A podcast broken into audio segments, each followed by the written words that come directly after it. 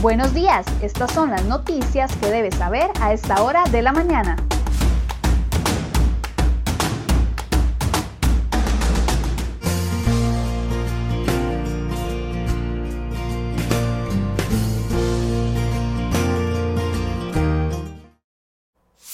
Lunes 14 de diciembre, muy buenos días, muchas gracias por acompañarnos en una edición más de CR Hoy Noticias. Feliz inicio de semana, un inicio de semana en la que muchos costarricenses amanecen millonarios porque ayer se celebró el sorteo navideño de este año, el número 66 con la serie 305 fue el afortunado del premio mayor. El segundo lugar se lo llevó el número 96 con la serie 006 y el tercero el 86 con la serie 242. Si usted fue uno de los afortunados que ganó premios, ya puede encontrar en crhoy.com una nota de cómo puede cambiar esos premios. De momento, vamos de inmediato con las informaciones que hemos preparado para el día de hoy.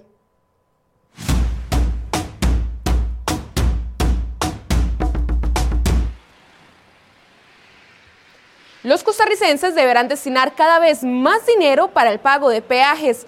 Rodolfo Méndez Mata, ministro de Obras Públicas y Transportes, aseguró que la población se debe acostumbrar a la situación en virtud de las dificultades financieras que tendrá el Estado para destinar recursos dirigidos a nuevos proyectos de infraestructura vial. Por el momento, se visualizan al menos cinco carreteras en las que habrán nuevos peajes. Se trata de la Ruta 32 en el tramo San José-Río Frío, la Florencio del Castillo y, San José-San Ramón. En esta ya se hablan de al menos seis puntos de peaje que sumarían en total 1.800 colones por sentido, es decir, 3.600 colones ida y vuelta. Otro posible concesión está en la nueva vía a San Carlos. El MOP analiza esta opción para impulsar la concesión de la obra, la cual está paralizada desde agosto de 2018. El otro proyecto que está sobre la mesa y que podría implicar nuevos peajes es la modernización de la Ruta 27.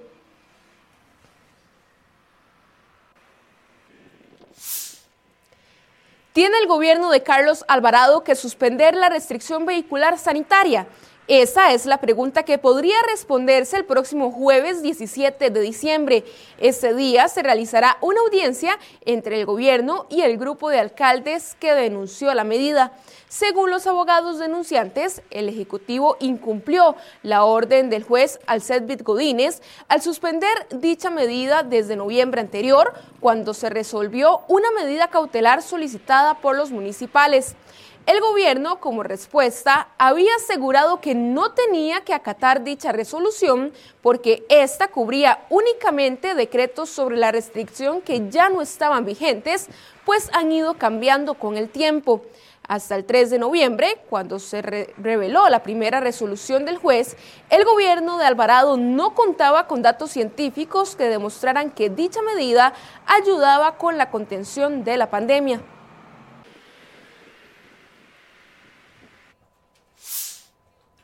La diputada liberacionista Franji Nicolás recomendó a los miembros de la comisión investigadora del caso de la polémica Unidad Presidencial de Análisis de Datos UPAD investigar otros delitos que a su criterio se pudieron cometer en la creación de esta instancia. La legisladora señaló específicamente un delito de falsedad ideológica que pudo cometerse tras la firma del decreto que buscaba dar aval jurídico a la UPAD. En una audiencia la semana pasada ante dicha comisión, el exministro de la presidencia y actual diputado oficialista Víctor Morales Mora reconoció que Mideplan no dio el aval técnico para la creación de esta agencia de datos. Sin embargo, en el decreto presidencial que firmó Morales Mora, el ex viceministro de Mideplan, Daniel Soto, y hasta el propio presidente Alvarado, se plasma falsamente que se contó con el aval del Ministerio de Planificación.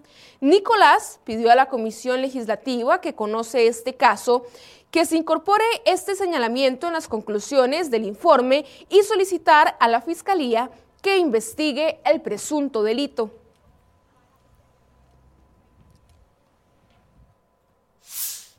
Y en un resumen de sucesos, un adulto mayor de 65 años de edad perdió la vida tras ser atropellado por un vehículo la noche del domingo en Santo Domingo de Heredia.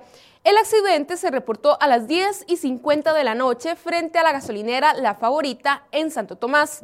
Además, en Santiago de San Ramón, un hombre fue herido con arma blanca en su ojo. El hombre fue trasladado en condición delicada hasta el centro médico de la zona. Y en otras informaciones, las autoridades policiales decomisaron 2.7 toneladas de aparente cocaína y capturaron a ocho sujetos al interceptar dos embarcaciones en aguas del Caribe costarricense. En el lugar, tres hombres que resultaron detenidos como sospechosos de tráfico de drogas. Dos de ellos son de nacionalidad colombiana y uno más hondureño. El Servicio Nacional de Guardacostas confirmó que la embarcación quemada en aguas del Océano Pacífico no tenía personas adentro en el momento del siniestro. Las llamas consumieron el yate la tarde del pasado sábado en Guanacaste. Este incidente se produjo en Playa Flamingo, Cabo Velas, en Santa Cruz. Y cerramos este resumen de sucesos con información de salud. El Ministerio de Salud confirmó que la aprobación de la emergencia otorgada la noche del viernes 11 de diciembre a Pfizer completa uno de los requerimientos de la empresa en territorio nacional. En cadena nacional, el presidente Alvarado aseguró que las vacunas no llegarán juntas el próximo año, así que se definirán como prioridad las poblaciones de riesgo.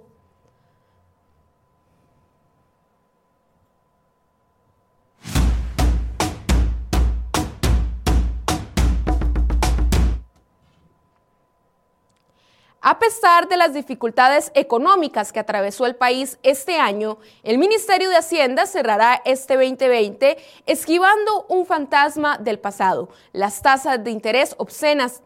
La crisis que le heredó al país el gobierno de Luis Guillermo Solís con el hueco fiscal a finales de 2018 e inicios del 2019 prácticamente secó las fuentes de financiamiento internas. El gobierno incluso se quedó sin dinero para atender sus necesidades y eso llevó a la necesidad de recurrir a las letras del Tesoro como medida de emergencia. Esa estrechez de recursos disparó las tasas de interés a un 10 o 12%, lo que la ministra de Hacienda de entonces, Rocío Aguilar, calificó de obscenas. Este fue un temor presente este año, sobre todo hacia la mitad del 2020. La situación económica llevó a los inversionistas privados a desaparecerse de la compra de títulos del gobierno. Sin embargo, el exceso de liquidez a corto plazo de los bancos públicos le permitió al Ministerio de Hacienda financiarse sin tener que sufrir las consecuencias de tasas altas.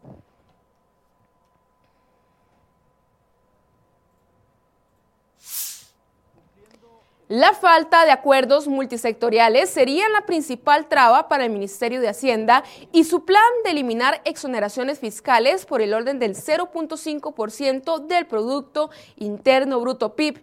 Hacienda anunció sus pretensiones a los diputados al detallarles la propuesta que llevará al Fondo Monetario Internacional. Lo que Hacienda aún no dice es de dónde recortará el gasto tributario para aliviar el déficit fiscal del 7.7% del PIB a septiembre. La labor de elegir a cuáles sectores restarles privilegios fiscales luce peliagudo, pues no hay consensos fuertes respecto de cuáles sectores o beneficiarios perderían la prerrogativa de no pagar o pagar menos impuestos. Para lo que sí hubo consenso rápido fue para mantener sin tributos el salario escolar que reciben los empleados públicos.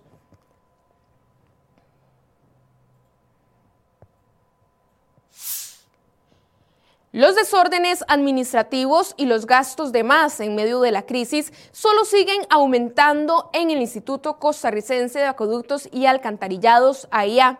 Ahora la institución planea gastar 10 millones de colones en un abogado que investigue a las abogadas de la AIA, Maribel Jiménez y María Auxiliadora Alfaro, por su defensa temeraria de Costa Rica en la denuncia internacional que interpuso la empresa española Acciona Agua SA contra el instituto. El abogado externo que resulte electo deberá evaluar legalmente el expediente arbitral y la defensa legal de Costa Rica.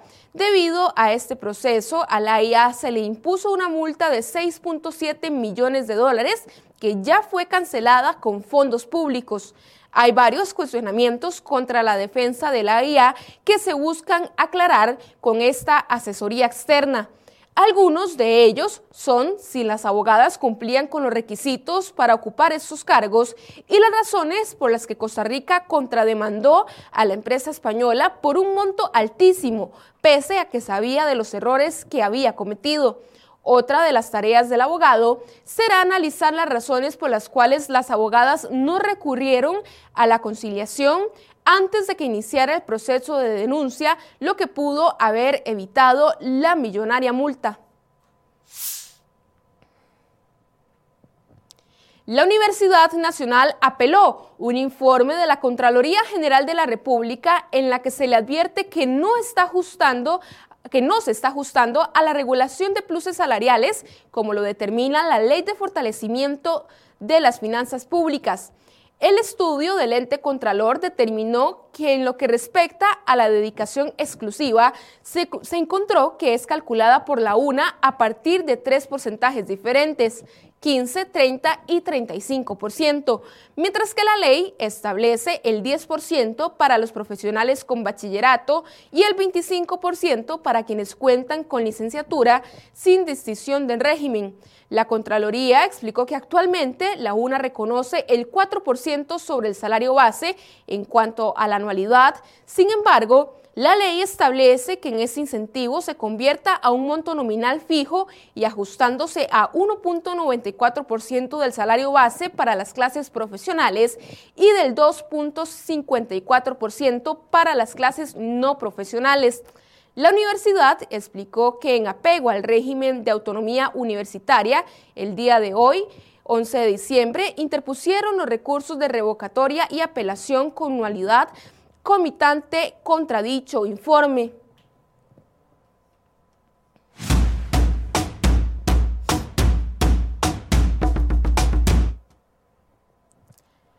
El curso lectivo 2021 arrancará bajo una combinación entre la presencialidad y la educación a distancia. Los protocolos ya están listos. También se realizaron una serie de diagnósticos para evaluar las características de cada uno de los 4.659 centros educativos del país, aunque todavía faltan algunos detalles por definir. La ministra de Educación Pública, Giselle Cruz, explicó que en las próximas semanas se le estarán entregando a los directores regionales las disposiciones sanitarias y pedagógicas. Entre las principales disposiciones está el uso indispensable de la mascarilla por parte de estudiantes, docentes y personal administrativo.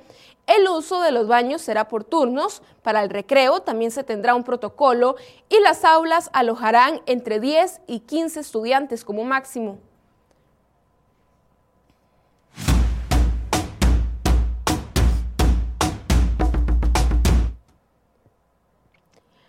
Nuevo naufragio registrado entre Venezuela y Trinidad y Tobago dejó al menos 11 muertos, entre ellos tres niños y un número indeterminado de desaparecidos. La Guardia Costera de Trinidad informó en un comunicado que el 12 de diciembre recibió información de las autoridades venezolanas indicando que 11 cuerpos habían sido recuperados ese día en aguas cercanas a la localidad costera venezolana de Huiría. El diputado opositor Robert Alcalá, que representa al Estado Sucre, dijo, basado en una minuta policial a la que tuvo acceso, que los cadáveres estaban amarrados entre sí, al parecer para protegerse en medio del fuerte oleaje y en avanzado estado de descomposición. Hasta el momento, ni el gobierno ni la Policía Judicial de Venezuela han confirmado a la prensa los hechos. En la peligrosa travesía entre Huiría y Trinidad, un centenar de personas han desaparecido solo entre el 2018 y 2019.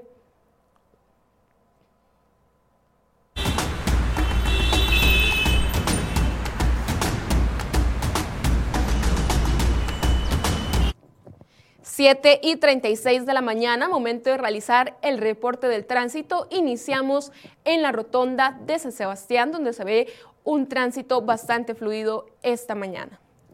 Y continuamos en el sector de Atillo 8, esto es la vía Pavas-La Bruca, donde aquí sí observamos el tránsito un poco lento, bastante cargada está esta carretera. Y continuamos el recorrido después del peaje de Escazú, esto es la vista hacia Santa Ana, donde esta carretera también se observa bastante vacía. Y finalizamos este reporte del tránsito en el sector de La Lima, la vista hacia San José, donde se ve completamente despejado el paso.